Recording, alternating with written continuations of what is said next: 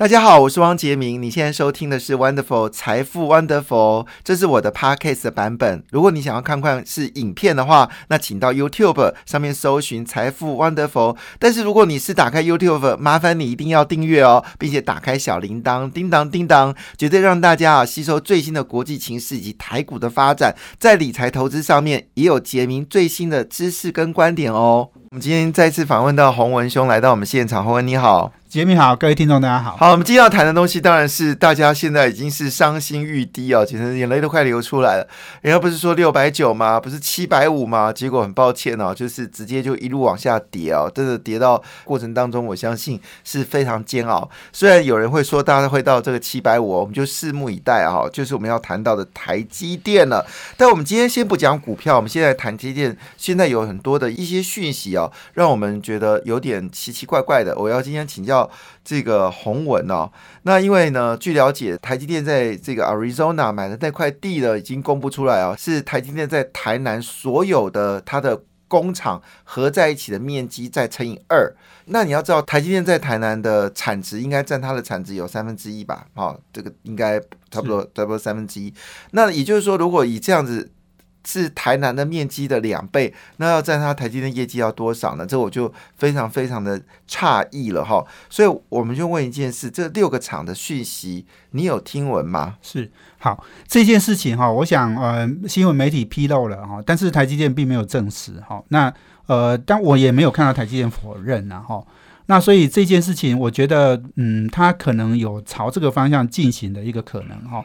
但是我我先讲一下，就是说，美国的工厂的占地哈，通常都真的都比台湾大很多哈。这个我想，美国地就是大了哈，啊，台湾这个地小人丑的哈，你可能不见得能够用啊，你这个这个工厂的占地哈来看它未来会盖多大的厂哈。这是第一个。第二个当然就是说，那。我觉得可能性还是有的，是为什么呢？因为大家都知道哈，啊，台积电如果继续在台湾哈这样投资下去哦，台湾还得了？台湾地方这么小，人少，好，然后这个土地资源不够，然后水电哈，那么现在又在缺水了哈，啊，电呢？以后老实讲，我我对电呢，呃，我觉得我其实也是担忧的哈，所以你整个整个资源不够，你怎么可能一直把九十几 percent 的？生产的基地都放在台湾，这这不可能。一个一个公司到全世界前十大市值的公司，哈，你不能单压台湾呐。这个这个是一定要走的路，哈。那事实上，我说台积电去美国投资，哈，你你与其说是美国要他去的，哈，我看哈，其实台积电也有那个很大的很大的需求是要去哦。刚刚讲的就是说，不止你生产基地。哦，你你应该不要只用台湾。第二个是你的人才其实也真的不够诶。那个我我记得台积电他们在讲说，他们十年后哈，每年要增加两百五十个到三百个 PhD 啦。那诶，你知道吗？台湾现在一年还。每一年增加的 PhD 哈，我我说的是电机电子方面的哈，也不到三百个啊。那你想哦，就光靠台湾哦，绝对不够了，通通人都给台积电用还是不够的哦。所以台积电它本来就必须要到海外去增加哎这个雇佣人才。那过去就是说很多台积电自己也讲了，他们雇佣很多人才哦，他们不见得愿意到台湾来工作。好，因为他们觉得台湾以前对他们来讲就不是一个大地方嘛，哦，然后一一一个他们也不认识的地方哦。现在当然台积电的知名度全世界大概应该是打开了哈，但只是说你要让这些人来台湾工作还是不容易的。所以我觉得去美国投资，然后去雇佣那里最优秀的人才，还有技术，大家知道就是说半导体很快的就要突破一纳米以下了哈。那你你想哦，那个那个当然他们在讲就是说，其实。呃，摩尔定律还是可以推动，只是它越来越困难。好，那也就是说，其实它接下来还是要面对，不管是新的材料、新的科技的一些冲击。好，那这些东西你要怎么样让台积电增强？这个也一样要去全世界雇佣好的人才。那美国就是一个最重要的半导体全世界领先发展的地方嘛，那里有那么多的设备材料。大厂都在那边哈，那你你也你也还有 Intel，我们我觉得 Intel 其实真的也也是蛮厉害的啦，他们的他们的设计、他们的制程哈，其实还是很领先的哈，只是这段时间比较辛苦而已。那我觉得所有的事情呢，诶，你台积电增加美国的投资，看起来是。还有，我觉得一个更重要的是需求哈。我我一直在想，我们刚刚我们我们之前讲到电动车嘛，哦，诶，各位想想哦，电动车哦，你你你想哦，电动车其实就是一台机器人。你你想想啊，如果以后那个晶片哦是可以被控制的哈，哇，那还得了？全世界的这个自驾车哈，变成都是可以攻击人的武器哈。你你想想看，那个电影的情节哦，就会再次产生哦。所以你想哦，美国希望台积电去美国投资是为什么？它的电动车的晶片，大家知道，Tesla 晶片自己做，Apple Car 一定也自己做。那 NVIDIA 它也，它现在也在生产这样的晶片，这些车子相关的晶片。规模其实是非常大的哈，所以这一块呢，未来五年、十年一定会发生的哈。这个台积电到美国去投资设厂哈，我觉得电动车的晶片它扮演一个很很重要的关键角色，还不见得只是什么国防晶片、什么无人机、什么诶这个诶卫星什么这样的国防用的这些，我觉得电动车很可能是一个最关键的，因为它虽然不是国防相关的，可是呢，它的安全性、它的要求等同于国防。好，你你想全世界的车子哈，只要植入一个晶片呢，就可以控制它，那就麻烦了。我在想这件事情是非常有趣的事情，可能最近台积电也被台湾的缺水可能吓到了。我还记得之前就是台积电有一个水车啊，在路上被拍到之后，这消息上的国际媒体啊，台积电那天从那天开始就没有涨过，就一路是下跌哦，因为这个缺水的问题非常的严重。那台积电是说啊，六月月之前都没有问题，那人就问一句话，那六月之后呢？好，这些事情已经困扰了不是只有台积电啊，群创又开一枪啊，说呃，对，如果下半年缺水，对他们来说只能审慎乐观。群创的事情我们都来谈，因为它是一件非常了不起的事情。我常说郭台铭的复仇哦，会不会复仇成功？其中就是对三星要复仇，另外就是对比亚迪要复仇哦。不过回头我们看这件事情，说你刚才提到台积电啊，确实他到美国去设工厂，我认为是一件非常正确的决定。因为台湾就这么小，台湾如果没有提供台积电主要电力跟这个水资源，确实对台积电未来发展一定会形成一个很大压力。呃，你大概可不可以说一下七纳米跟五纳米的电力的需求是不是？据了解，好像就有很大的差别。三纳米跟五纳米的需求有很大的差别吗？对，这个哈应该是都成等比级数的。等比级数 啊，没有，我我讲的是等比级数，说哦，大家知道那个线宽嘛？哈，这个为什么七纳米、五纳米、三纳米那个线宽哈差一倍？那你要把它平方，好，因为它是面积的概念嘛。对，好，就是这个长跟宽都平方。哎，都一倍的话，那就是四倍嘛。派 r 平方，对，哎，对，那是那所以一样的啊。你你你这个整个的用电，当然不会到等比哈，但是至少呢是倍数的。好，那这样子的需求量其实是很惊人的啦。哦，那那电是这样没错，哎，水也是。刚刚讲到其实缺水啊这件事情，我其实我还特别为这个缺水这件事，我还特别研究了一下，我还写了一篇哈专栏哦。那我觉得水刚刚讲的，台积电说六月以前。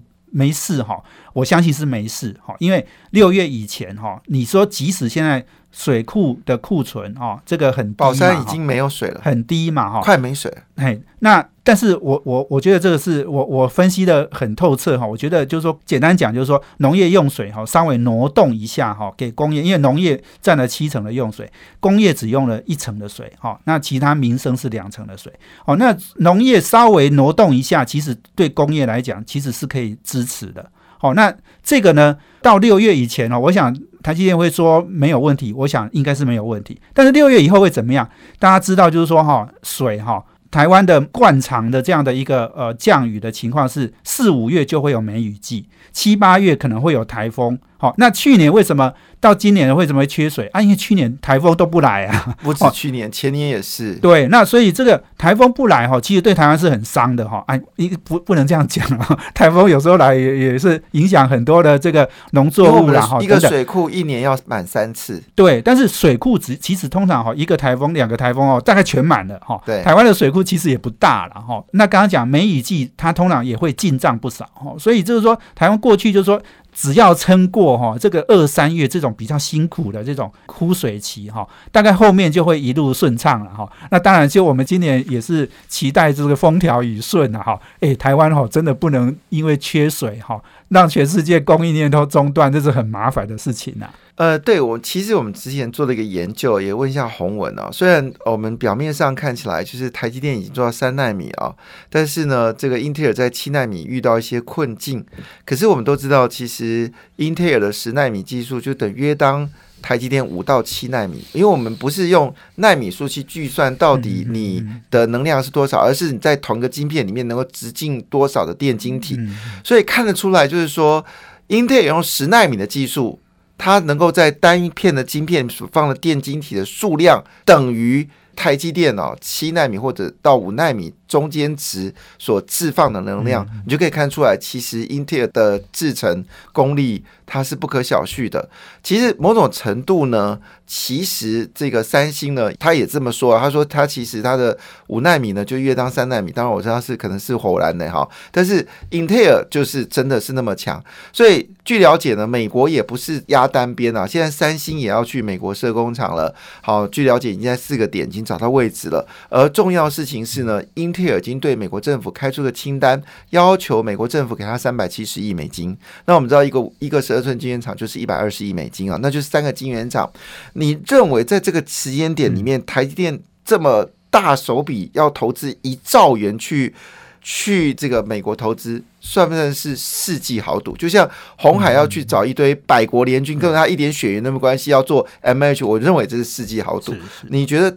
台积电这个赌，他是必要去这么放手一赌，还是他觉得我我说这是一件事情，说他也被迫一定要做这件事情吗？嗯，我我觉得用被迫可能以字眼可能强烈了一点哈。那我我觉得就是说，呃，他是在一个。美国有需求，然后他是自己也有意愿的情况下去的。好，我我觉得，呃，这个呃，刚刚讲的就是说，他是不是一个好？那到底是不是一个好的决定？因为这个投资金额是另外的一兆元哦，这到底我觉得是。好，那我们今天访问的是红，我们讨论是台积电的关键字哦，到底是世纪豪赌还是不得不然哈？因为这两件事情有不同的一个看法。那据了解，这一次呢，大概有两千多名以上的。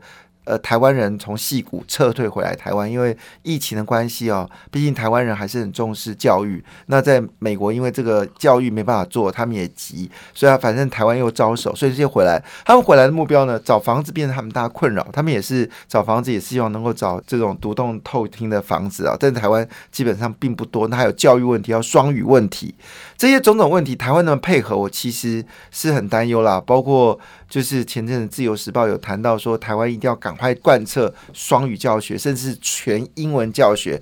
当然，我认为以现在台湾的这个行政体系的作为，我认为这个是有它的困难的哈。所以这也是逼着台积电被迫一定要去美国，因为美国还是有很多的华裔人或者是当地的人。来做这个对决，说美国会不会在拜登之后又成为全球人才的竞技场，使得台积电非去不可？好，那你我们两种说法，一种是非去不可，一种是世纪豪赌，一个是不得不然。是是，好，我我们之前提到就是说哈，其实因为客户在那边哈，六成台积电六成的客户都是美系的公司哈，所以这个客户在哪里哈？照理说，你应该就去接近客户，这个其实本来就是这样。好，只是因为过去 IC 就是说，IC 哈不像那个车子嘛哈那么大台哈，它可以它可以比较容易的运输。好，那那而且它单价其实也很高哦，所以它其实在台湾生产，在销到全世界哈，其实这是没问题的。好，那但是现在的问题当然还是一样的，台湾规模资源都不够。好，那另外。美美国呢有这个美中对抗的这样的一个阴影在那里哈，他他当然希望供应商来美国设厂，这样他才能够掌控哦。这个这个，所以三星也要去，好，英特尔要加强啊。这个我我相信 Global Foundry 之后呢，一定也会一定也会增加投资啦哈。那所以这个台积电要去这样的一个主客观因素条件都是在的哈。那我我觉得就是说好，那如果他是投资，刚刚讲的是上兆元哈。哇，那样子的规模就不小了哦。对啊，因为一个厂是一百二十亿美金嘛，六个厂就是七百八十亿美金啊，七百八十亿哦，这个金额可能不止上兆，不止上兆。对，那所以，我我觉得就是说。如果它规模投资很大哈，那这重点就来了，就是说，其实台积电过去为什么在美国的投资哈，它没有规模那么大，就是因为生产效益的问题。那个台积电要在台湾生产，所有你根源一个问题，就是说它的竞争力、它的成本能不能降低，它的产品能不能技术能不能做到很好，良率做到很高。这个所有的晶圆代工最重要的是讲求经营的。呃，这个效率好，那这一件事情，台积电过去是做的非常的好。好，我我从各种层面来看，就是说台积电哦，大大家想想啊，就是有一个小故事啦，Intel 哈之前的那个现在已经换新的 CEO，之前是一个财务长当新 CEO 的时候哈，他曾经哈因为有内部财务长最会算嘛哈，所以他内部这个诶找台积电来报价哈，诶发现说哇啊台积电那家小了。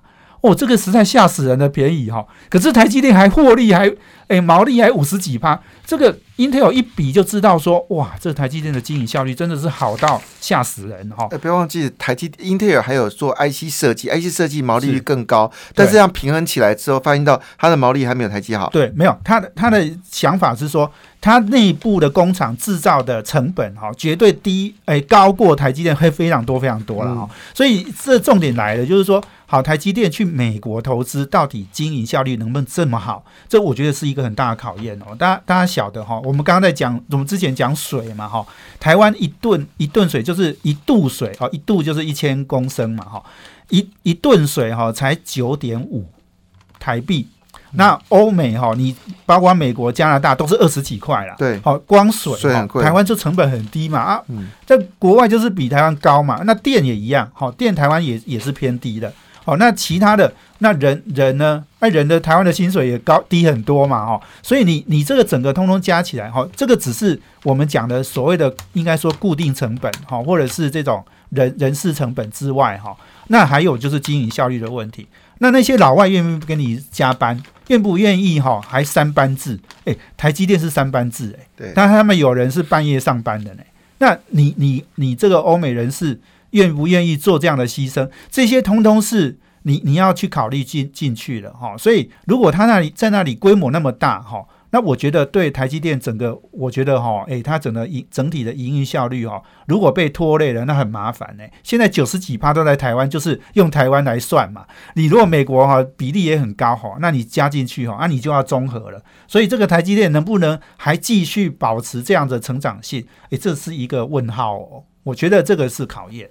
好，当然这里面也接受到一个很大的问题是，三星也在步步进兵嘛。它现在的市占率已经到十六点四，虽然没有台积电，还是以五十五点六 percent 来居首，但是因为三星呢也执行了一个就是也是塑造元的计划，那也是要想跟。